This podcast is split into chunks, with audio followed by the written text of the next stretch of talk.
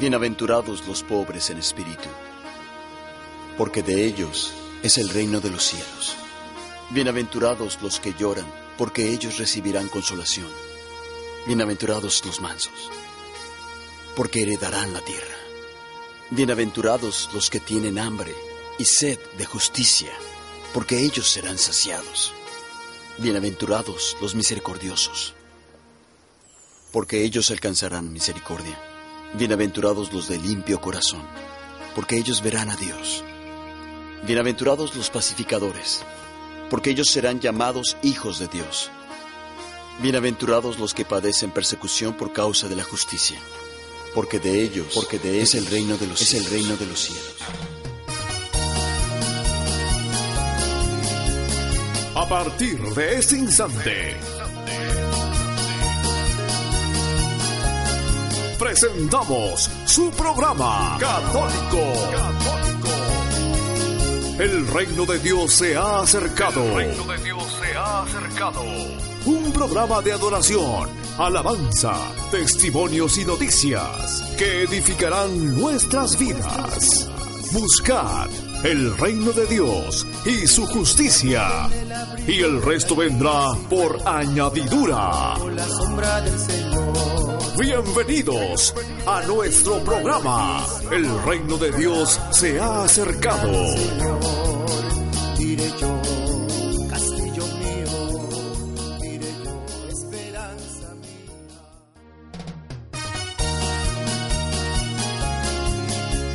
Hoy es domingo 2 de noviembre del 2014, conmemoración de todos los fieles difuntos. Esto es el reino de Dios. Se ha acercado. El que habita en el abrigo del Altísimo morará bajo la sombra del Señor. El que habita en el abrigo del Altísimo morará bajo la sombra del Señor. Diré yo,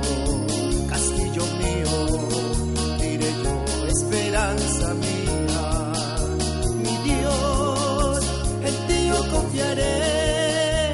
Mi Dios, sí, sí, en ti yo confiaré. Con tus plumas me cubrirás y debajo de sus alas estaré seguro. Con tus plumas me cubrirás y debajo de tus alas estaré seguro. Caerán mil a mi lado y diez mil a mi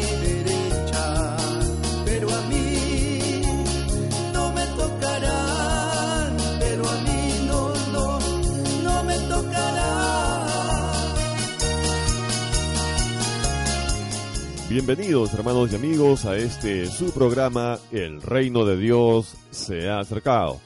Y está con ustedes el hermano Daniel Rodríguez Valdivia, acompañándolos siempre a través de las ondas de los 92.3 de Radio Star. Hoy tenemos para cada uno de ustedes alabanzas, testimonios, noticias, el Evangelio de hoy, todo eso y mucho más, para honra y gloria de Dios, para poder nosotros edificarnos con esta exquisita, rica y hermosa palabra. El Señor nos dice, no solo de pan vive el hombre, sino de toda palabra que sale de la boca de Dios. Si esto es así, hermanos, ¿cómo nos estamos alimentando? ¿Estamos asistiendo a recibir la Santa Eucaristía? ¿Cómo está nuestra mente? ¿Cómo está nuestro corazón? ¿Es Dios quien habita en nosotros? Recordemos que Dios nos hace un llamado, nos ha dado sus mandamientos, nos ha dado su palabra, nos ha dado su Santo Espíritu. Amarás al Señor tu Dios con toda tu mente, con todo tu corazón y con todas tus fuerzas. Ese tiene que ser el comportamiento de un verdadero cristiano.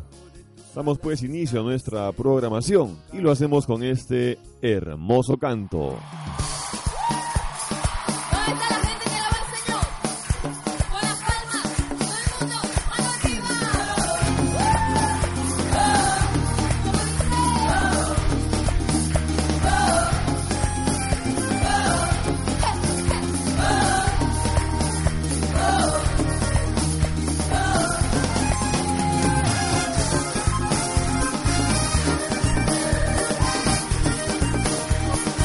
Estamos presentando El reino de Dios se ha acercado.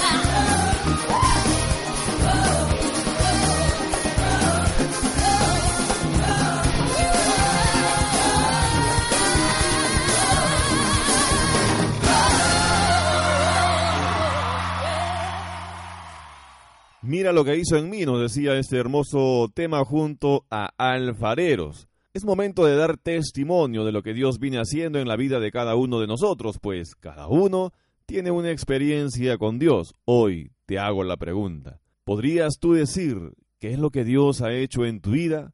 Estamos dando testimonio a nuestros amigos, vecinos, compañeros de trabajo, a todos aquellos que necesitan una palabra de aliento. ¿Qué estamos haciendo con las redes sociales? ¿Estamos ocupándolas en anunciar el mensaje de Dios? ¿O estamos cayendo en aquellas tentaciones a través de los mensajes que podemos encontrar a través de este medio? Pues tengamos cuidado. El avance, la tecnología, la ciencia no es mala. El problema es cuando le damos un mal uso. Tengamos cuidado de lo que sale de nuestros pensamientos, de nuestra boca, de lo que expresamos, porque la palabra de Dios nos dice, donde está tu mente, ahí está tu corazón. De lo que habla la boca, hay en el corazón. Analicemos. ¿Qué mensaje estamos dando a los demás? Estamos anunciando a aquel Cristo que nos lleva a salvación, aquel Cristo que nos lleva a vida eterna.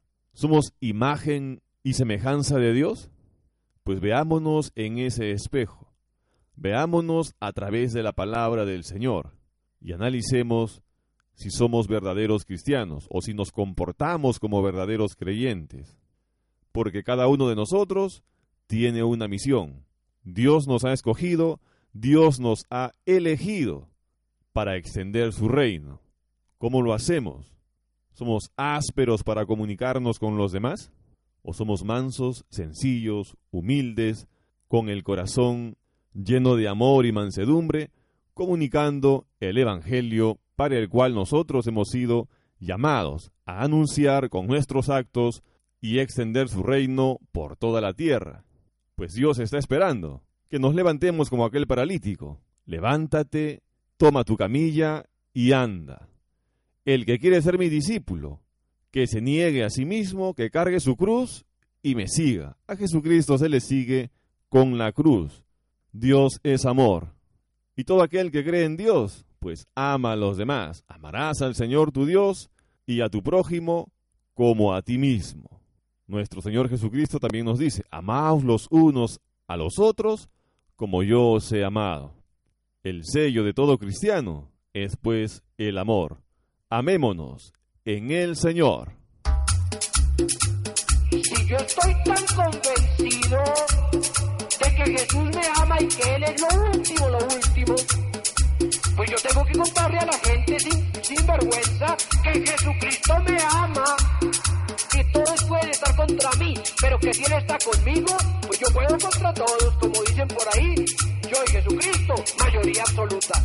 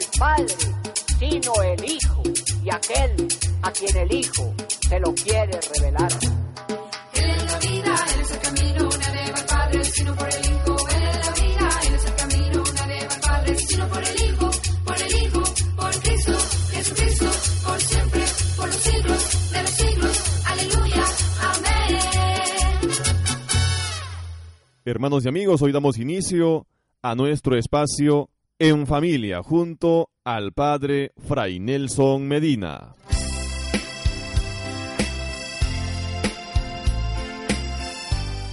Hola mis amigos, Les habla Fray Nelson Medina de la Orden de Predicadores, es decir, soy sacerdote de la comunidad de los dominicos. Hoy vamos a hablar sobre el tamaño de nuestra fe. Y la pregunta que tengo para ti el día de hoy es, ¿de qué tamaño es tu fe? Y te voy a decir cuál es la medida correcta. ¿Sabes dónde está la tierra? ¿Sabes dónde está el cielo? Pues la medida correcta de la fe es los pies en la tierra y la mirada en el cielo. Así funciona la fe. Necesitamos pies en la tierra porque nuestra fe no es una fantasía, no es una historieta, no es una fábula. Si abrimos la Biblia, encontramos que el mensaje de la fe se dirige a seres humanos concretos, con sus ingratitudes, con sus necesidades, con sus dificultades, con su cansancio. Por ejemplo, hay un pasaje muy hermoso en los Evangelios de un hombre que tenía a su hijo muy enfermo y además poseído de un demonio. Y este hombre conoce a Jesucristo y quiere tener fe en Jesucristo, pero le cuesta trabajo. Y entonces Jesús lo exhorta sobre su fe y él responde, yo creo Señor, pero ayuda a mi poca fe. Esto significa que las personas que encontramos en las historias de la Biblia no son seres humanos fantásticos que llevan una vida de ficción o de novela. Son seres humanos como nosotros, que han tenido dificultades como las nuestras. Son personas que, como este hombre de la historia del Evangelio, han sentido muchas veces que las fuerzas se les acaban y han sentido que necesitan del auxilio de Dios para seguir creyendo. Y eso es tener la fe con los pies en la tierra. También es tener pies en la tierra el recordar que todo lo que nosotros creemos tiene siempre, o debe tener siempre, una repercusión en la manera como hablamos, en la manera como obramos, en la manera como descansamos o reímos. Mira, la fe no debe ser, no puede ser únicamente un rinconcito de nuestra agenda. La fe ha de ser como esa atmósfera que llena todo dentro de nuestra semana, dentro de nuestro día y nuestra noche. Y por eso somos advertidos en el Evangelio que es necesario que nuestra fe llegue a la acción concreta en favor del hermano que sufre. ¿Te acuerdas de aquello del Evangelio según San Mateo? Tuve hambre y me diste de comer. Tuve sed y me diste de beber. Es un escándalo muy grande que en un país como Colombia haya tantas y tantas personas que se dicen católicas y sin embargo persistan tantas injusticias. ¿Seguro que no podemos hacer nada por mejorar la condición de tantos hermanos? Si tú eres un empresario de éxito, si tú eres una persona que tiene posibilidades y tiene medios, ¿qué te quiere decir el Señor? ¿A qué te llama tu fe? Por eso nuestra fe tiene que tener muy bien puestos los pies en la tierra. Pero la mirada tiene que estar en el cielo y el corazón también tiene que estar en el cielo. Jesús mismo nos enseñó a orar diciendo, Padre nuestro que estás en el cielo. Y una de las interpretaciones de ese cielo es, más allá de los imperios e intereses de esta tierra, es necesario que recuerdes cada mañana que tú perteneces a la raza de los cielos, que amor de cielo fue quien te hizo ser lo que tú eres.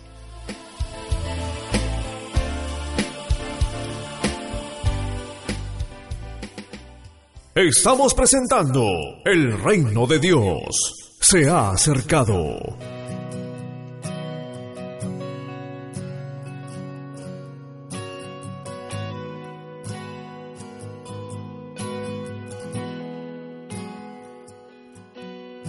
Mi corazón quiere alabar,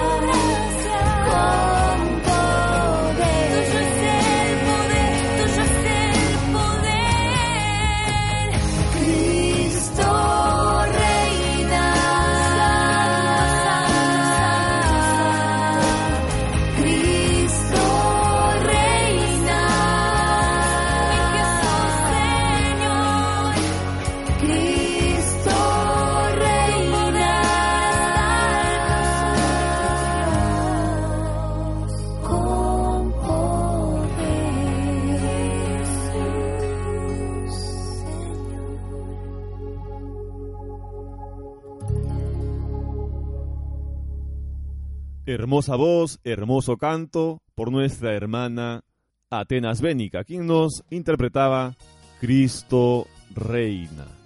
Que nuestro amado Señor Jesucristo sea el Rey de nuestra vida, el Rey de Reyes y Señor de Señores. Una pausa comercial y retornamos con la segunda parte de nuestro programa. El reino de Dios se ha acercado. Volvemos.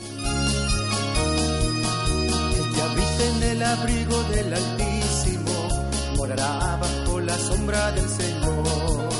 El que habita en el abrigo del Altísimo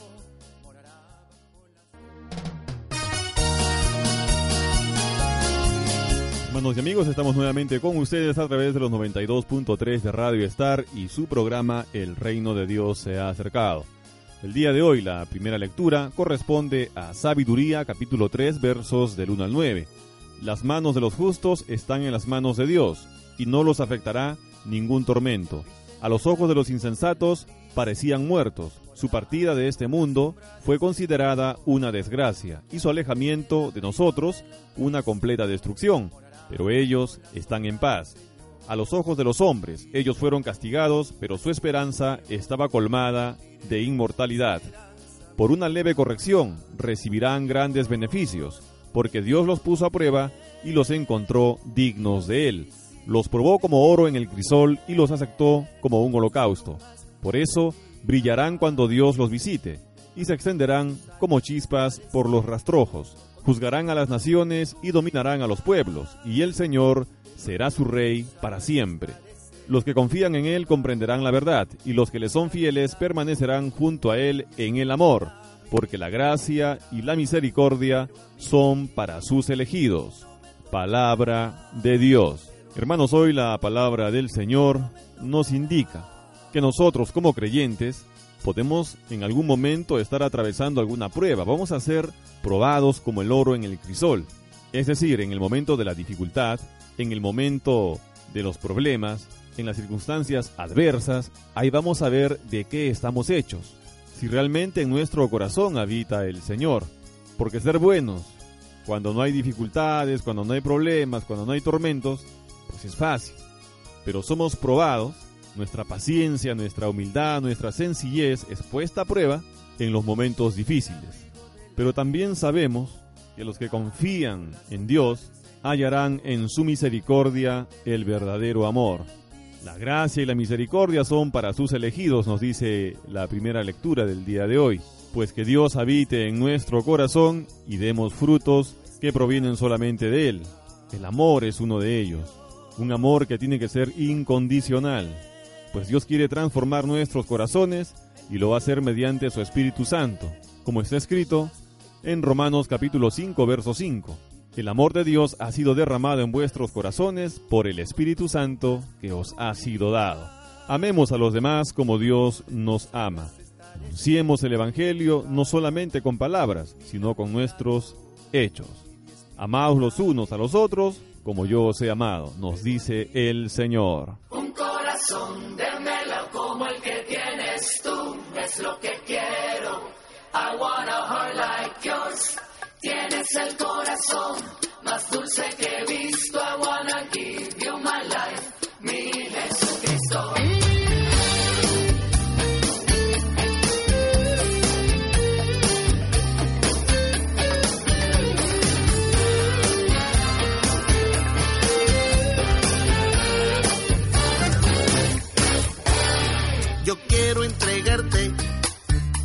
problemas, quiero regalarte todas mis penas.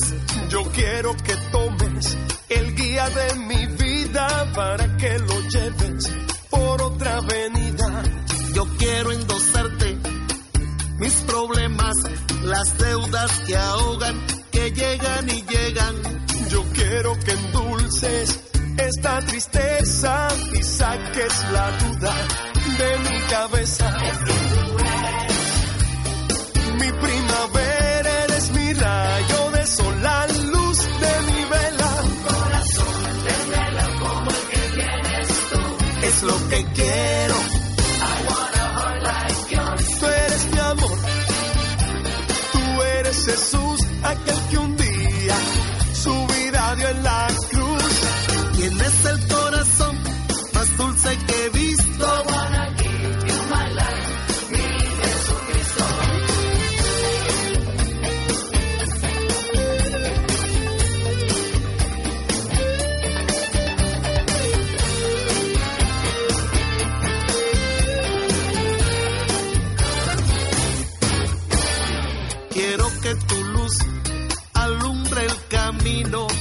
quiero seguir andando contigo. Si voy de tu mano, ¿qué puede pasarme? Si ando contigo, ¿quién podrá dañarme?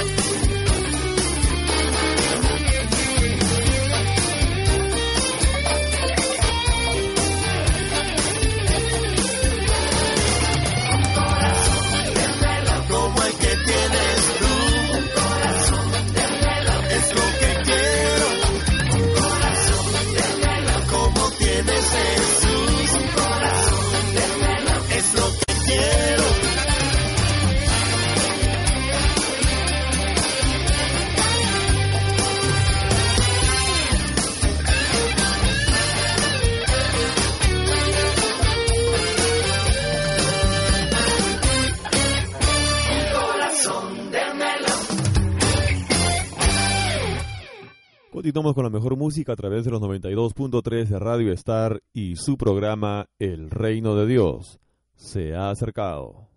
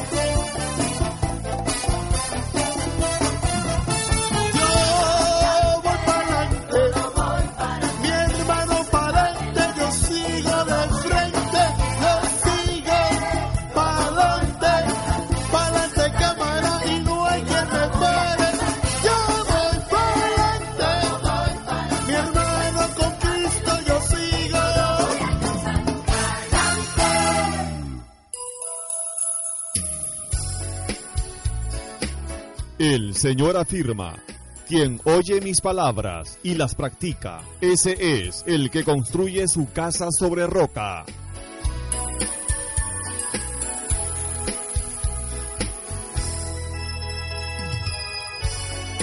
Vienen los torrentes, soplan los vientos, pero esta no se precipita porque está bien construida. Presentamos Edificando nuestra casa. Hermanos, en nuestra secuencia Edificando nuestra casa presentamos al Padre Ángel Espinosa con el tema El anillo es para siempre. Desastre total, creo que ya me alargué. Si me sigo alargando, creo que voy a llegar al techo. Por tanto, vamos a ir concluyendo. Tu mujer, tu marido es primero. Siguiente cualidad, el anillo está hecho con detalle. Imagínense ese anillito, fue labrado con detalle, con particularidades. Tiene unas estrías, tiene unas piedritas con detalle, un símbolo y una señal de lo que debe ser el matrimonio, hecho con detalle, con cariño. En un matrimonio debe haber el coscorrón, la palmada, el empujón, la patada. No, no, la patada no. Como una señora que me dice, padre, a mí me encanta meterle el pie a mi marido. Cuando llega a la casa voy detrás de él, le voy metiendo el pie y se va tropezando. Le dice yo, bueno, con tal que no se lo meta desde en la azotea, todo lo que quiera, ¿no? Mi papá, yo lo recuerdo con mucho cariño, siempre que llegaba a la casa nos daba un coscorrón. Era un detalle, era un cariño, no pasaba ahí dándonos a todos, a todos. Y una señora me contó una cosa preciosa, me dice, padre, mi marido es lindísimo. Lo que pasa, me dice, siempre me deja recaditos. Le digo, explíqueme, y me dice, sí. Me deja un papelito ahí encima de la cama que dice, ¿cómo estás, gorda? Busca la siguiente clave en la televisión. Y ahí va la señora a la televisión y se encuentra encima un papelito que dice, ¿qué tal, guapa? No está aquí la clave, búscala en el ropero. Y ahí va la señora al ropero. Llega al ropero, lo abre y otro papelito. No seas impaciente, querubín. Vete a la sala. Y ahí va a la sala. Y se encuentra otro papelito que dice, no está aquí, pero ¿qué tal debajo de la silla? Y ahí va a buscar en debajo de una silla y se encuentra un papelito, ya lo arranca y dice, te quiero. ¿Qué pasa? ¿Se esperaban algo más o qué?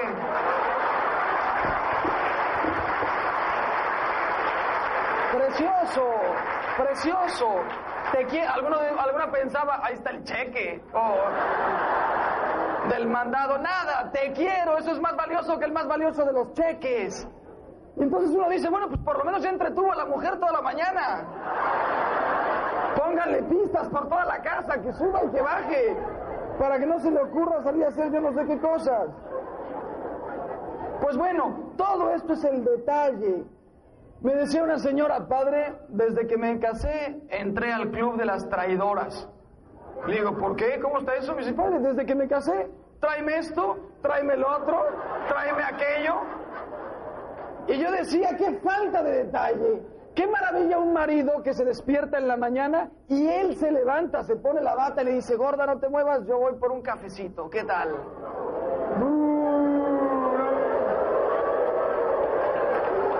Dice, padre, ¿de dónde es usted? ¿En dónde vive? En la luna. Esto si no existe debería existir. Me levanto yo y que la noche la pasó mal la señora, no te, des- no te levantes. Yo les doy de desayunar a los hijos. ¡Qué maravilla! Aunque aunque a media mañana les dé un retortijón a los hijos, porque el marido le echó el azúcar al huevo y le puso sal a la leche, no importa, no importa. Por aquí hay un señor que dice yo lo hago, qué bonito. Después le preguntamos a su esposa si es verdad. Pues bueno, ¿te acuerdas cuando eras novio la cantidad de detalles, la puerta, esto, lo otro? Le escribías una poesía a tu mujer. ¿Dónde ha quedado todo eso?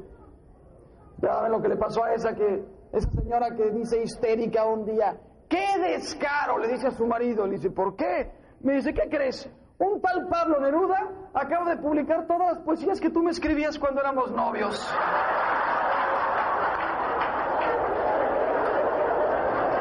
Señores, que no se acaben esas poesías, que no se acaben esos versos, que no se acabe ese detalle. El anillo, dijimos al inicio que se sentía raro. Después de unos años de matrimonio, el anillo se va haciendo parte de ti. Ya no lo sientes raro, ya te acostumbraste. Lo mismo pasa en el, matrimonio. Llega un momento en que ya ni lo sientes, ya es parte de ti, ya son, ya son una sola cosa, ya es maravilloso. Es más, sientes el día que no estás con él. Al inicio, ¿se acuerdan de esa canción preciosa de hace 15 años? José José y Lani Hall. Te quiero así. ¿Se acuerdan? Te quiero así. Tú conmigo, yo para ti. Inventando un cielo.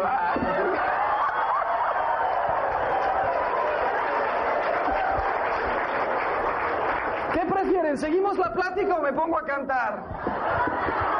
No. El caso es que eh, eh, inventando un cielo, ¿qué? Te, quiero así, tú conmigo, yo para ti, inventando un cielo con caramelo, vivir por Miramar, por amar. Más que amor es ya navegar. Para mí ese es el matrimonio. Al inicio es difícil, ¿por qué? Porque hay que navegar, hay que remar, hay que superar la barrera de las olas. Y ahí tienes al marido y a la mujer remando como desesperados contra mil cosas que vienen. Y hay veces que la tormenta amenaza voltear la barca. En cambio, si has amado, si has remado, llega un momento en que saltas la barrera de las olas. Y entonces, más que amar, es ya navegar, maravilloso. Ahora sí, levantas las velas y a navegar. Que sople el viento donde la aventura nos quiera llevar. Yo nada más les digo siempre a las señoras, atentas.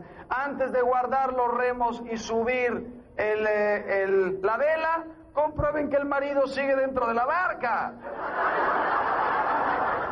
Hay mujeres que dejaron de remar eh, y no se habían dado cuenta que de pronto ahí iban remando ya salen de las olas y dicen, gordo, ya salimos. Y gordo. El gordo está jugando voleibol playa, en la playa. Entonces, eso es el matrimonio también. Llega un momento en que todo va siendo más fácil cuando ha habido cariño, cuando hay un capital de ternura. Siguiente cualidad, el anillo debe ser discreto. El anillo es discreto, es chiquito, no es un hula hoop enorme. Es un anillo. Símbolo y señal, un poco como el matrimonio, de la discreción, el respeto, la humildad que debe haber. No es posible, no es posible esto que a veces se da en matrimonios de que la gente se quiere imponer, se quiere imponer. Machismo. Aquí se hace lo que yo digo, sea del hombre, sea de la mujer. Respeto, ya sabe lo que le pasó a ese señor que chiquito se sentía dominado por su mujer y se mete a tomar clases de karate, pues por si las dudas.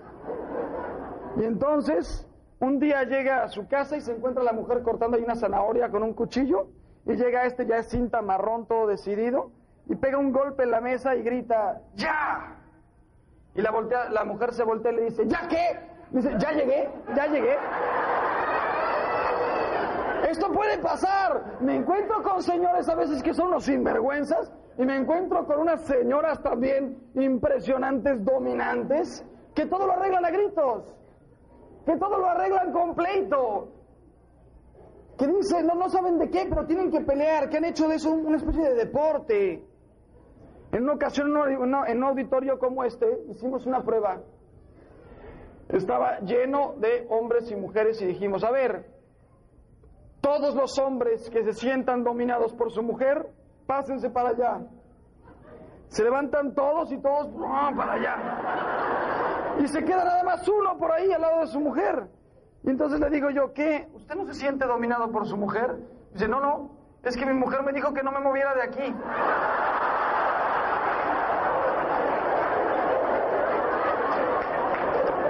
Entonces, señores, cuidado con el machismo, cuidado con el machismo, señoras, cuidado con los gritos, con querer ser dominante, con quererse imponer, con quererse imponer. Decía el señor Noel Díaz que habló aquí hace un momento que la palabra hogar viene de hoguera. Yo estaba pensando, ¿no será más bien de ahogar? Por lo menos se parece más. Hogar a hogar. Bueno, el anillo, eh, como decíamos, redondo, ¿no? Total comunicación. Ya me voy a centrar en el tema de la comunicación para terminar. Total, si a alguno le interesa esta plática, la tengo por ahí grabada en un cassette. La la- es, es esto que he dicho. Hay una segunda muy bonita que se llama El Anillo Contraataca. ¿Cuál es el secreto para que se dé todo esto que hemos dicho para que se viva de verdad? La comunicación. Cuando en un matrimonio no hay comunicación, se acabó todo. Se acabó todo. ¿Y saben ustedes cuál es uno de los principales obstáculos para la comunicación? La televisión. Hoy en día, ¿cuántos maridos llegan a su casa como caballos así? Suben la escalera, van, se van a la televisión. Antes de decir, gorda, ¿cómo estás? Buenas noches. Televisión. Y eso es un gran problema. El marido trabaja todo el día y por si fuera poco llega en la noche y a ver la televisión. Pues ahora sí, tengo que poner una conclusión y mi conclusión va a ser una poesía, una poesía. Para vivir todo lo que hemos dicho es necesario perderse, llorar muchísimo, encontrarse, sufrir. Son como los pasos, los escalones que hay que dar para llegar a, para perseverar en el matrimonio. Se lo digo yo todos estos pasos en una poesía. Solo esos matrimonios darán fruto. Si para recobrar lo recobrado debí perder primero lo perdido, si para conseguir lo conseguido tuve que soportar lo soportado, si para estar ahora enamorado fue menester haber estado herido, tengo por bien sufrido lo sufrido, tengo por bien llorado lo llorado, porque después de todo he comprobado que no se goza bien de lo gozado, sino después de haber padecido, porque después de todo he comprendido que lo que el árbol tiene de florido viene de lo que tiene sepultado. Muchísimas gracias.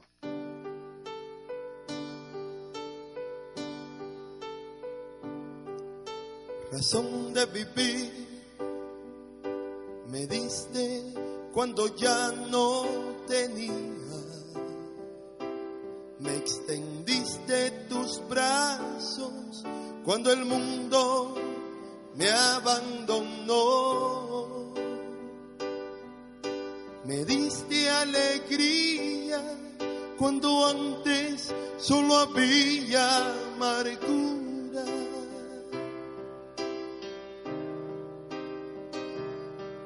Me diste amor cuando nadie me quiso amar.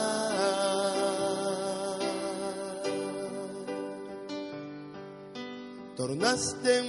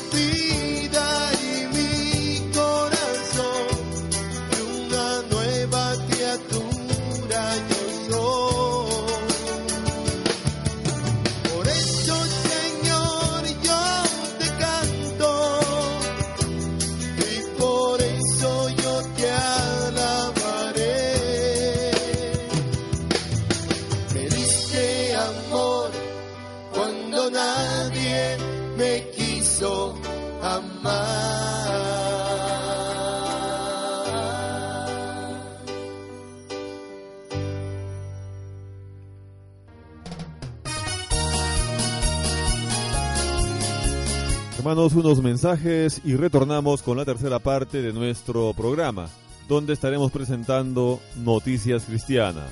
Volvemos.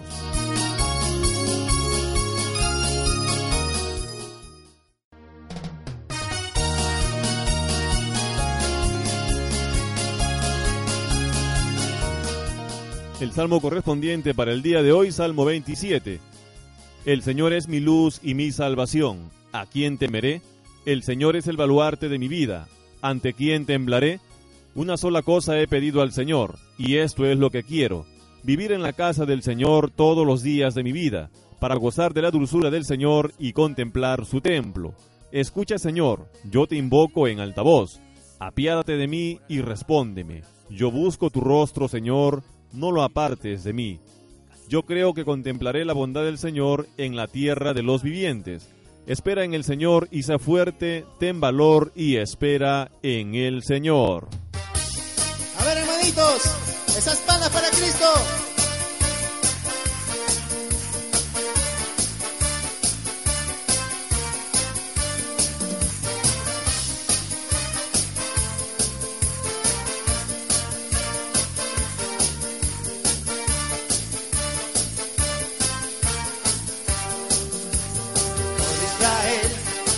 Grande su nombre, mi Dios es conocido en Judá. Todo Israel es grande su nombre, mi Dios es conocido en Judá. Glorioso eres tú, y majestuoso es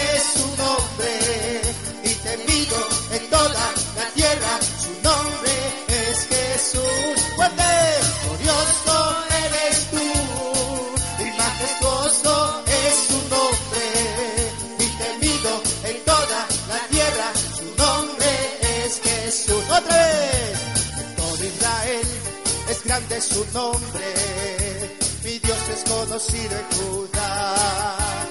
Todo Israel es grande su nombre, mi Dios es conocido en Judá. Glorioso, glorioso eres tú, y majestuoso es tu nombre, oh,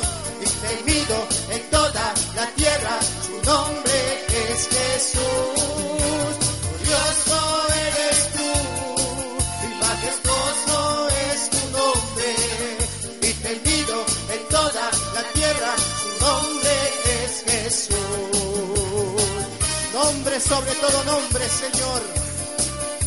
Nombre con poder, porque eres nuestro Rey, Señor. Por eso vamos a decir, tú eres nuestro Rey, Señor, fuerte y poderoso en batalla.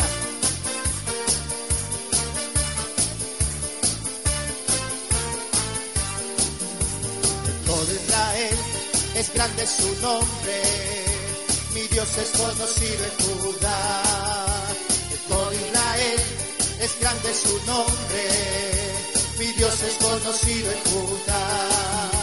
Glorioso eres tú, y majestuoso es su nombre, y temido en toda la tierra, su nombre es Jesús. Glorioso eres tú, y majestuoso es su nombre, de toda la tierra, su nombre es Jesús. Glorioso eres tú y majestuoso es tu nombre, y temido en toda la tierra, su nombre es Jesús. A su nombre, gloria. Y a ustedes, hermanos.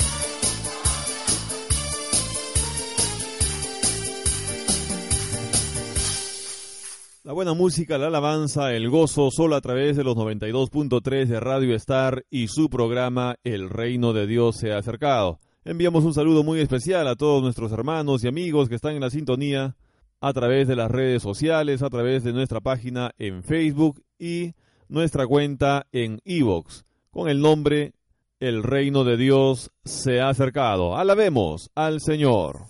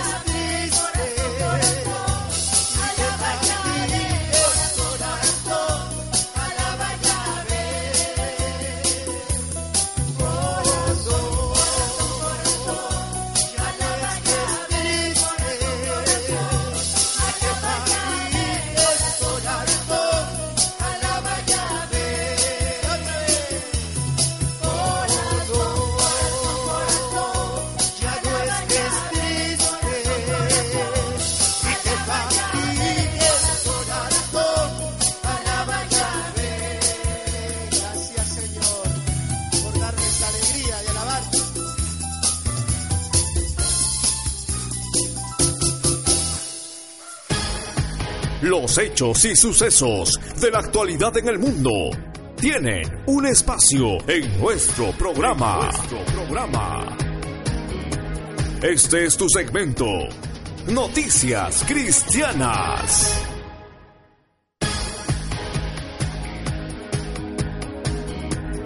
Papa Francisco beatifica a Pablo VI.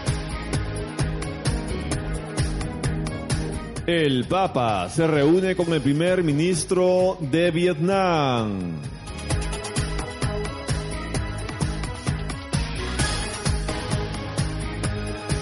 Político iraquí, el Estado Islámico no nos quitará nuestra fuerza que es Cristo. El Papa sobre el Estado Islámico. Asistimos a un terrorismo de dimensiones inimaginables. Papa Francisco explica por qué la iglesia es cuerpo de Cristo. El otro Diego Torres, una vida en torno a la música. Estos son los titulares, titulares en Noticias Cristianas.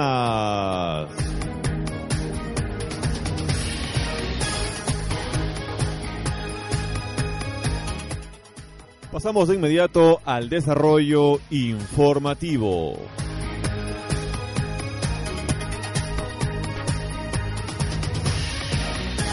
Papa Francisco beatifica a Pablo VI. Ha sido una mañana simbólica en el Vaticano protagonizada por tres papas. Francisco ha beatificado a Pablo VI, acompañado por el Papa emérito Benedicto XVI. Benedicto estaba débil y encorvado, pero siguió con atención toda la larga ceremonia. Allí, ante decenas de miles de personas, el Papa ha inscrito así a Pablo VI en el libro de los santos. Ut venerabilis servus Dei, Paulus Sextus, Papa, beati nomine imposterum appelletur, Como es tradicional en las beatificaciones, este tapiz ha sido descubierto en la fachada de la basílica y desde allí el nuevo beato parecía contemplar a la multitud con una amable sonrisa. nei confronti di questo grande Papa, di questo coraggioso cristiano, di questo instancabile apostolo davanti a Dio oggi, non possiamo che dire una parola tanto semplice quanto sincera ed importante. Grazie. Grazie.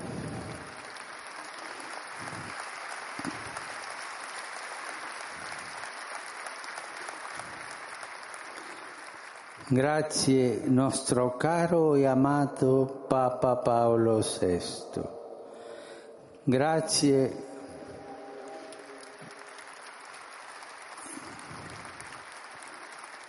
Grazie per la tua umile e profetica testimonianza di amore a Cristo e alla sua Chiesa.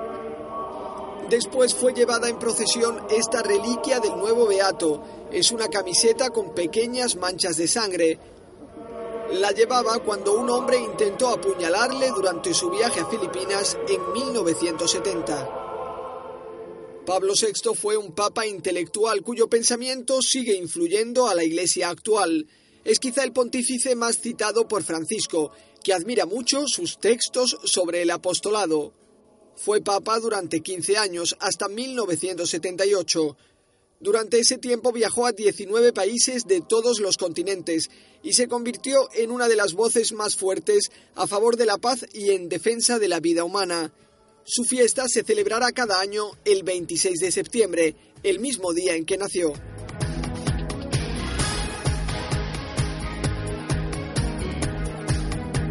El Papa se reúne con el primer ministro de Vietnam.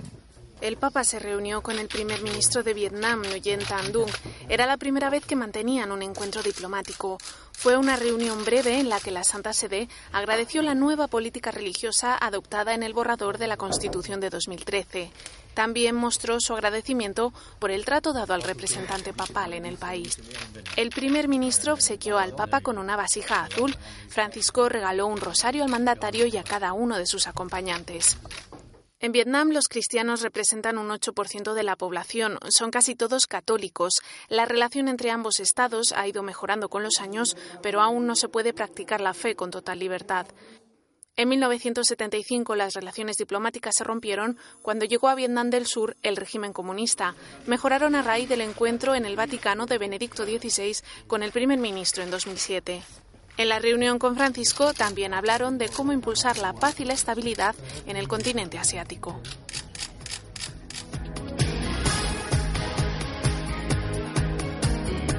Político iraquí, el Estado Islámico no nos quitará nuestra fuerza que es Cristo. En diciembre la temperatura mínima en el Kurdistán llega a los 10 grados bajo cero. Los cientos de miles de refugiados que huyeron del Estado Islámico, entre ellos muchas mujeres y niños, viven en la región sin un techo y temen lo peor con la llegada del invierno. Anwar Mati Hadaya es uno de ellos. Este político cristiano de Karakosh y su familia huyeron tras ver lo que el Estado Islámico hizo con los yazidíes.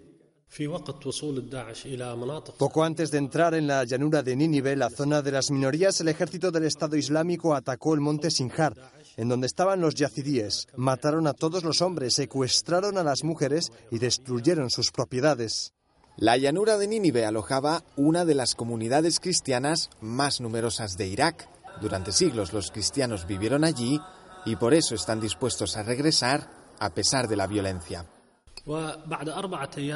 Los terroristas del Estado Islámico asediaron y lanzaron bombas sobre Karakosh, la ciudad cristiana más grande de Nínive. 50.000 cristianos se marcharon. Solo cinco días después, cuando se interrumpieron los combates, todos volvieron a su ciudad, a sus casas, inmediatamente. Y aunque han visto con sus propios ojos que muchos han perdido brutalmente la vida por mantener su fe, ellos también se mantienen firmes en lo que creen. Como cristianos creemos en Cristo Salvador y en la Virgen su Madre. Allí encontramos nuestra fuerza. Los cristianos escaparon porque sabían que si se quedaban, les habrían impuesto el Islam. Pero es precisamente en la fe donde encontramos la fuerza y la paciencia para soportar la adversidad. Mati Hadaya pide a la comunidad internacional que garantice que los refugiados vuelvan a casa de forma segura. A los cristianos del resto del mundo que no esperen a sus gobiernos para prestarles una ayuda directa antes de que empeore definitivamente su situación.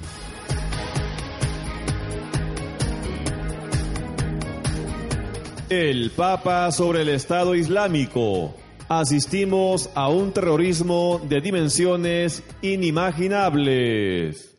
Ante los cardenales reunidos en consistorio, el Papa Francisco ha dicho que no hay que resignarse a pensar en un Oriente Medio sin cristianos.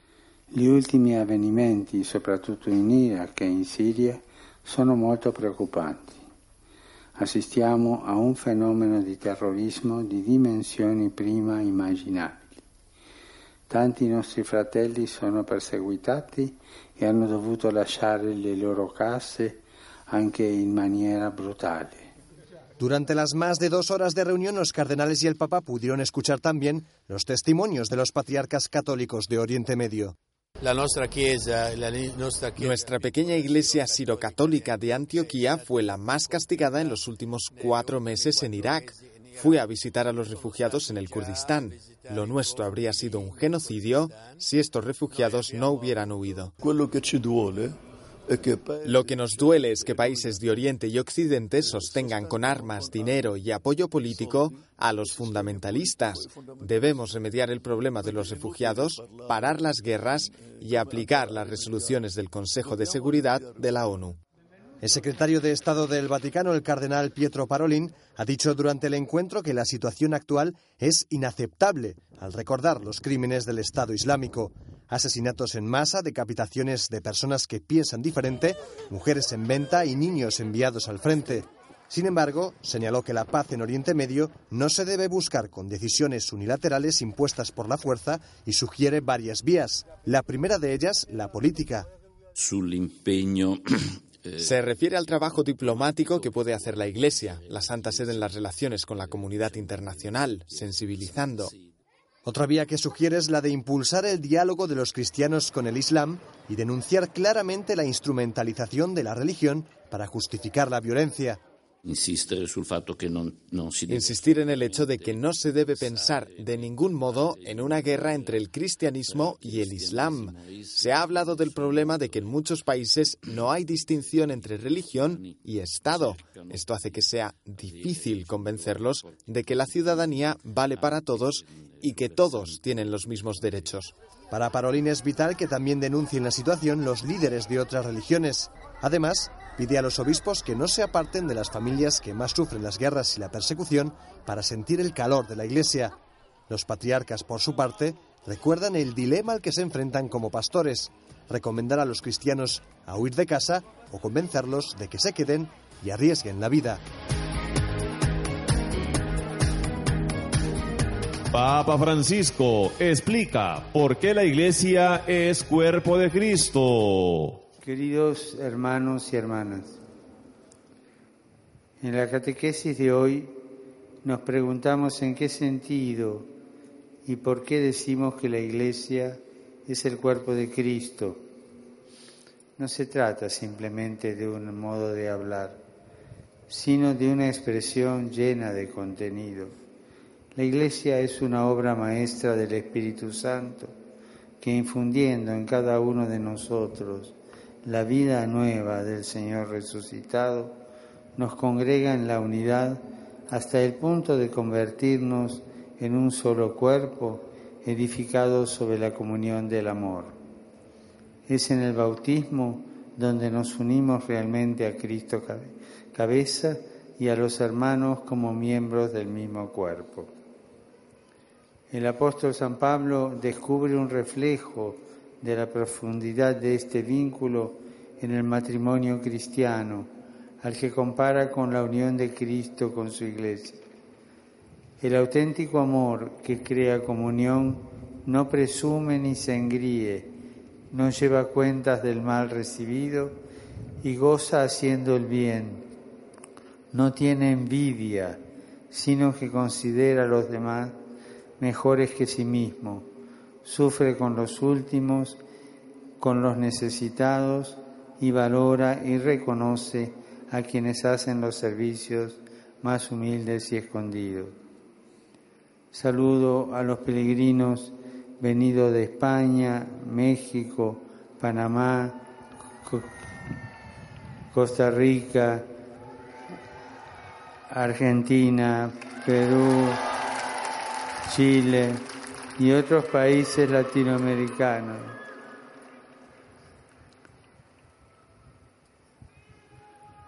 Queridos hermanos, invoquemos también nosotros al Espíritu Santo para que su gracia y la abundancia de sus dones nos ayuden a vivir de verdad como cuerpo de Cristo y como signo visible y hermoso de su amor. Muchas gracias.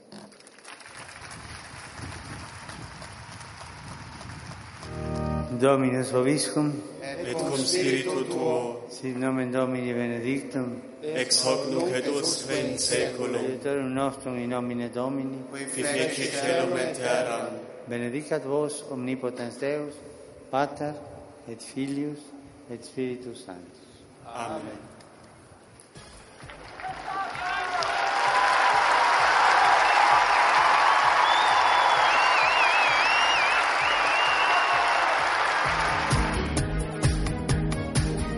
El otro Diego Torres, una vida en torno a la música. Músico y cantautor Diego Torres intenta llevar a todos los rincones del mundo el mensaje de la Iglesia a través de su música. Tiene solo 25 años y es de Medellín, Colombia. Quiere demostrar al público que su talento no tiene barreras. Sí, solo basta con alzar las manos y pedir.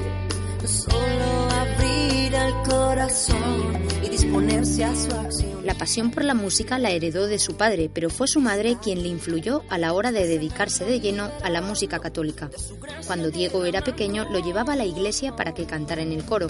Ahora disfruta ayudando en su parroquia y participa en grupos de oración. Espíritu Santo, como en Pentecostés, Espíritu Santo. Acaba de lanzar su primer disco, Estoy Dispuesto, que lo ha compartido gratis en las redes sociales.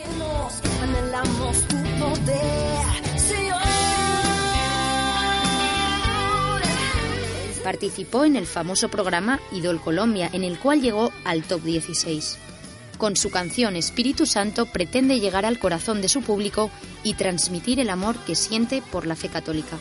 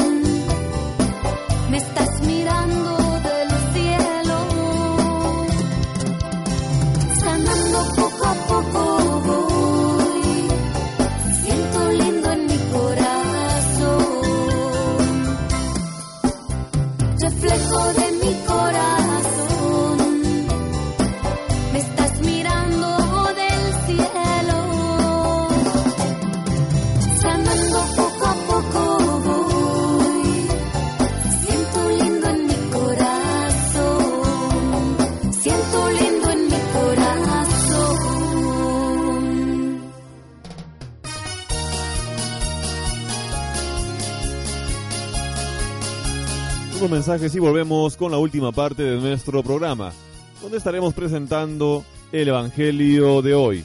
Retornamos.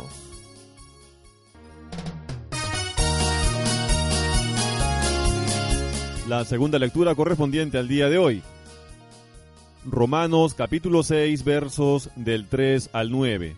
Hermanos, ¿no saben ustedes que todos los que fuimos bautizados en Cristo Jesús nos hemos sumergido en su muerte? Por el bautismo fuimos sepultados con Él en la muerte, para que así como Cristo resucitó por la gloria del Padre, también nosotros llevemos una vida nueva. Porque si nos hemos identificado con Cristo por una muerte semejante a la suya, también nos identificaremos con Él en la resurrección. Comprendámoslo. Nuestro hombre viejo ha sido crucificado con Él, para que fuera destruido este cuerpo de pecado, y así dejáramos de ser esclavos del pecado. Porque el que está muerto no debe nada al pecado, pero si hemos muerto con Cristo, creemos que también viviremos con Él. Sabemos que Cristo después de resucitar no muere más, porque la muerte ya no tiene poder sobre Él. Palabra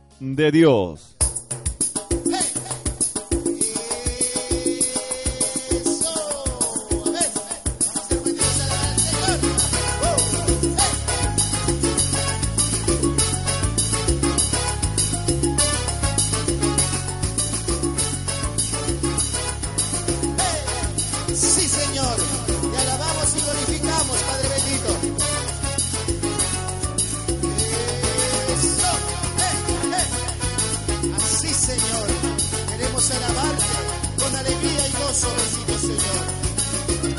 Hoy es día de alabanza, de alegría y bendición. Hoy es día de alabanza, de alegría.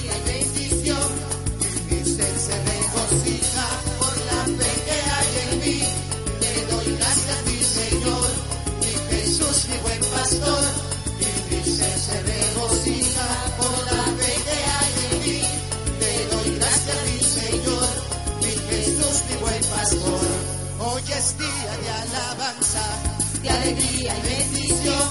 Hoy es día de alabanza, de alegría y bendición. Yo le alabo con mi voz, con mis manos y mis pies. Yo le alabo con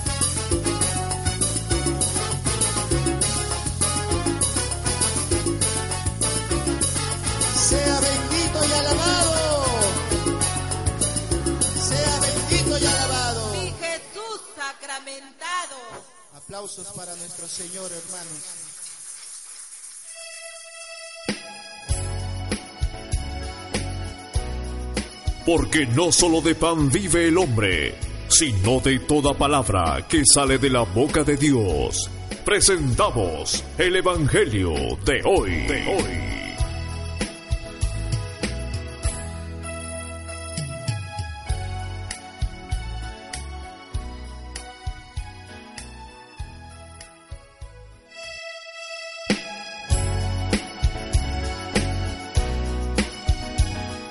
Evangelio según San Mateo, capítulo 25, versos del 31 al 46.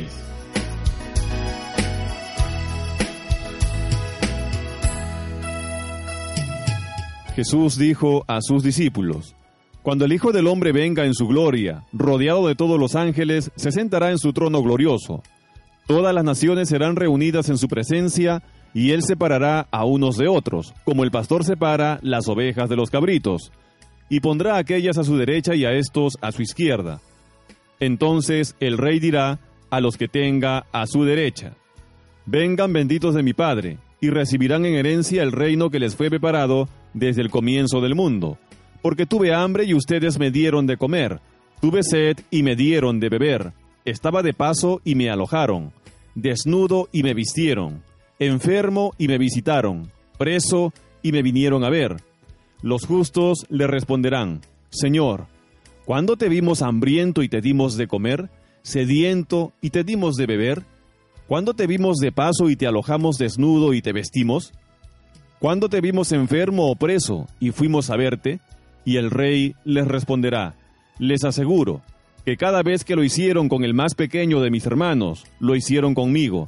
Luego dirá a los de su izquierda, Aléjense de mí, malditos, vayan al fuego eterno que fue preparado para el demonio y sus ángeles, porque tuve hambre y ustedes no me dieron de comer, tuve sed y no me dieron de beber, estaba de paso y no me alojaron, desnudo y no me vistieron, enfermo y preso y no me visitaron. Estos a su vez le preguntarán, Señor, ¿Cuándo te vimos hambriento o sediento, de paso o desnudo, enfermo o preso, y no te hemos socorrido? Y él les responderá, les aseguro que cada vez que no lo hicieron con el más pequeño de mis hermanos, tampoco lo hicieron conmigo. Estos irán al castigo eterno y los justos a la vida eterna. Palabra de Dios. Como es sabido, para esta conmemoración de los fieles difuntos hay posibilidad de escoger distintas lecturas. He querido que escuchemos una vez más el Evangelio del capítulo número 25 de San Mateo, que insiste en las obras de misericordia. Y la razón es que la oración por los difuntos hay que clasificarla precisamente entre las obras de misericordia y ciertamente no una de las menores en importancia ni en necesidad. Dice Santa Catalina que la primera obra de caridad que hay que cumplir con cualquier persona es la oración. Por muchas razones, porque la oración siempre la podemos realizar. No siempre tenemos los recursos materiales, no siempre tenemos los medios para prestar una asistencia, no siempre somos nosotros el instrumento más adecuado para dar un consejo. ¿Cuántas veces dice uno, quisiera poder decirle esto a tal persona, pero no me va a oír, o cuántas veces se encuentra uno en situación en que por la distancia o por otros factores no puede uno inmediatamente cumplir con lo que quisiera. Ahí la oración ya está trabajando.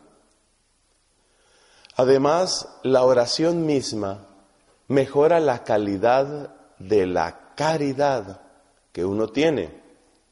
De modo que aunque tengamos ocasión de hacer algo más por un prójimo, pues no debe faltar la oración, porque la oración va a mejorar la calidad de lo que hagamos por esa persona. Esto se vale especialmente cuando se trata de obras de misericordia corporales. Cuando estamos ofreciendo una asistencia material a una persona o enviando un dinero, es fácil creer que en eso está todo. Pero resulta que en el Evangelio la misericordia de Cristo es siempre una parte y solo una parte de algo mucho más profundo. Por eso se dice que la misericordia o que los milagros de Cristo son señales del reino. Lo que en realidad interesa cuando se tiene una obra de caridad es la caridad, porque la obra va a desaparecer, el pan que damos va a ser consumido, la ropa que donamos va a gastarse y no es eterna. En cambio, el amor, el amor con que lo damos, ese sí tiene promesa de durar. Así que tenemos que orar en toda obra de misericordia para que sea sobre todo el amor nuestro mensaje y para que ese amor no lleve tanto a la persona a unirse a nosotros, sino a encontrar a través de nosotros al que es la fuente misma de toda caridad y de todo amor, es decir, a Dios mismo. La oración también es necesaria cuando practicamos la caridad porque necesitamos que nuestra intención permanezca en su justo límite. Existe el peligro cuando se es benefactor, existe el peligro de una cierta suficiencia, de una cierta soberbia. Se puede creer uno un poco importante, al fin y al cabo la gente necesita de mí. Por eso la oración también la necesitamos para protegernos nosotros mismos y para no olvidarnos de que también nosotros somos indigentes en otro sentido, seguramente. Así que por lo menos por esas tres razones, la oración tiene que ir delante y tiene que ir presidiendo toda caridad. Primero, porque la podemos practicar con todos. Segundo, porque hace que nuestra intención sea más perfecta. Y tercero, porque nos preserva a nosotros mismos. Quedando eso claro, ahora miremos lo que significa orar por los difuntos y cómo es una obra muy especial de caridad. Lo que deseamos para ellos es lo más perfecto que puede desearse. Precisamente por la misma condición en que se encuentran, ya no deseamos para ellos simplemente un sustento material. Lo que deseamos es lo más grande, es lo más perfecto, es lo más alto que se puede desear. No que se alimenten con un pan de esta tierra, sino que se alimenten con el pan del cielo. No que se arropen con unas mantas, sino que sean arropados por la ternura y la bondad de Dios. No solamente que tengan una casa para resguardarse del invierno, por ejemplo, sino que tengan esa casa, la de los hijos de Dios, esa casa que tiene tantas mansiones, tantas moradas, como dijo Cristo. Por eso, el fin propio de la oración por los difuntos es muy alto, es el más alto de todos. Además de eso, tengas en cuenta que cuando practicamos las obras de misericordia corporales, y no las vamos a disminuir en su importancia, uno tiene siempre una cierta satisfacción que es muy humana, la satisfacción de causar un resultado, de producir una diferencia. Por eso, y es apenas humano y normal y así tiene que hacerse, los que tienen hogares de acogida para inmigrantes, los que tienen hogares para huérfanos, los que tienen hogares para mujeres maltratadas, siempre hacen unos preciosos vídeos y van mostrando, mira, estos son los niños, así llegaron, luego están así, luego la foto del niño sonriente. Y eso anima al donante, porque el donante dice, pues yo quiero despertar esa sonrisa. Yo quiero ser parte de esa alegría. Y se ve lo que uno hace. En la oración por los difuntos, salvo uno o dos casos de apariciones que han tenido algunos santos, eso se cuenta, por ejemplo, de Santa Faustina Kowalska, salvo algunas apariciones o dones muy especiales, no existe esa satisfacción de decir, bueno, ya llevo 25 que llegaron al cielo, voy por el 26, no tengo manera de saberlo. Queda en la bruma, queda en la incertidumbre. Y sin embargo, por supuesto que tenemos certeza de que nuestra oración no se pierde, pero como que hay un ejercicio más intenso de la fe, como que tenemos que confiar más en la misericordia divina. Y por eso mismo es grande la caridad con los difuntos, porque es muy fácil olvidarlos. Muy pronto el curso de los acontecimientos, como si fuera una especie de río en bajada, pues se va llevando, se va llevando el recuerdo de la gente. Este sentimiento es muy presente en los orientales. Tuve la ocasión hace unos años de ir al extremo oriente. Estuve en Hong Kong, en Kaohsiung, allá al sur de la isla de Taiwán, y también en Macao, que había sido territorio portugués, pero que ahora es parte del ecosistema chino. Y en Macao, pues hay un régimen especial, se parece mucho a la situación de Hong Kong. En Macao hay iglesias con mucha libertad, y en plena comunión con el Papa, y hay educación tanto protestante como judía como católica. Bueno, conocí un colegio que tienen los dominicos allá en Macau, una obra monumental muy interesante. Y los niños, desde pequeños, aprenden a participar en la misa. Estuvimos en una misa admirable cómo cantan esos, esos chicos y el silencio y el orden. Ya quisiera uno que los niños de Bogotá, no conozco los de Lerma, pero ya quisiera uno que los niños de Bogotá tuvieran esa presencia en misa. Pero me llamó la atención que en el altar apenas preparaban una patena que tendría menos de 20 hostias y resulta que pues evidentemente eran cientos y cientos de niños. Entonces, pues discretamente quise llamar la atención del padre, pues por si acaso había olvidado algo. Me hizo entender rápidamente todo está bajo control. Bueno, si él lo dice, ¿será que después traerán reserva? Pues no, tampoco había reserva. En total, de todos esos cientos de niños, comulgaron tal vez unos ocho o diez. Resulta que la inmensa mayoría de esos niños no están siquiera bautizados. Un porcentaje importante quiere ser cristiano, pero no se bautiza.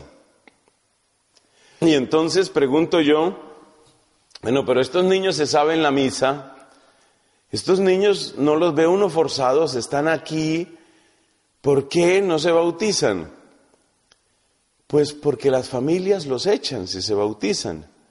Porque a lo que más le tiene terror uno de estos chinos es a que los hijos se pasen a una religión como el cristianismo, que ya no tiene culto a los antepasados.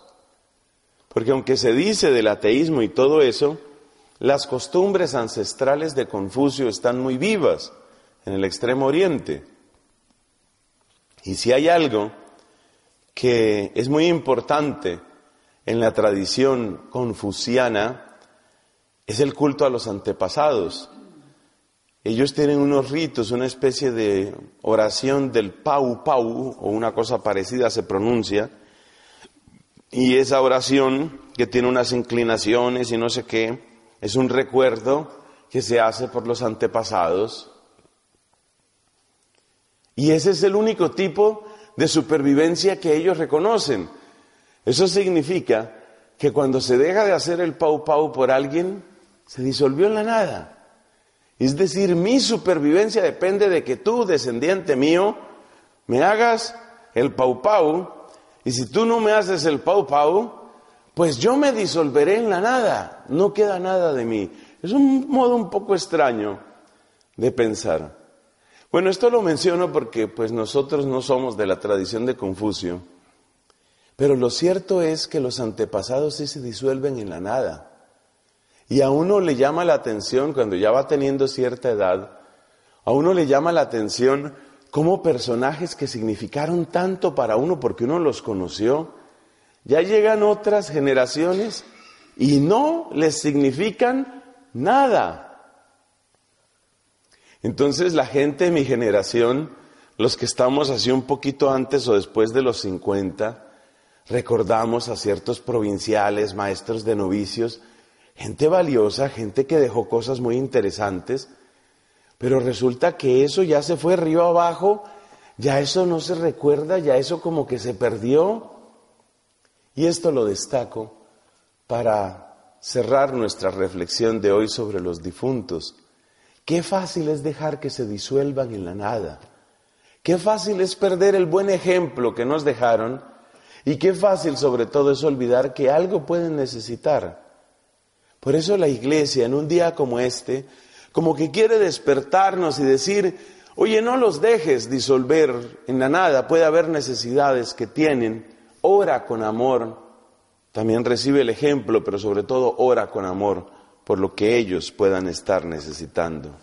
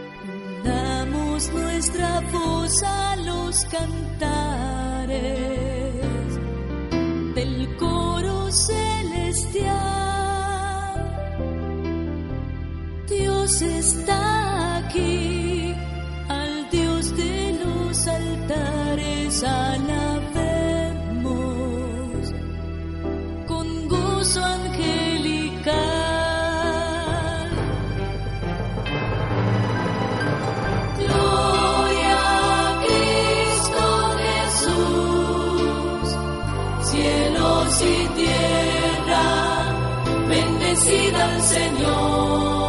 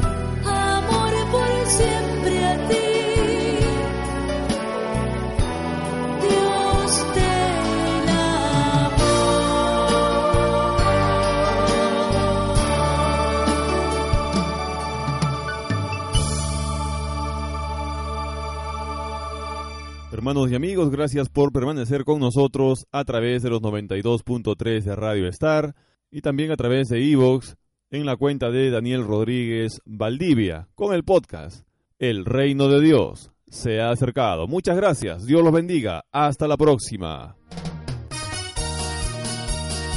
Hemos llegado a la parte final de nuestra programación para el día de hoy. Del programa Cristiano Católico, el reino de Dios se ha acercado. Escríbanos a nuestro correo electrónico. Demos gloria a Dios arroba gmail.com. Háganos llegar sus interrogantes, saludos, comentarios y testimonios para la honra y gloria de Dios Todopoderoso. Que la gracia, amor y paz de Dios, que sobrepasa todo entendimiento, more en vosotros por Jesucristo nuestro Señor. Hasta la próxima. Dios nos bendiga. Dios, en ti confiaré.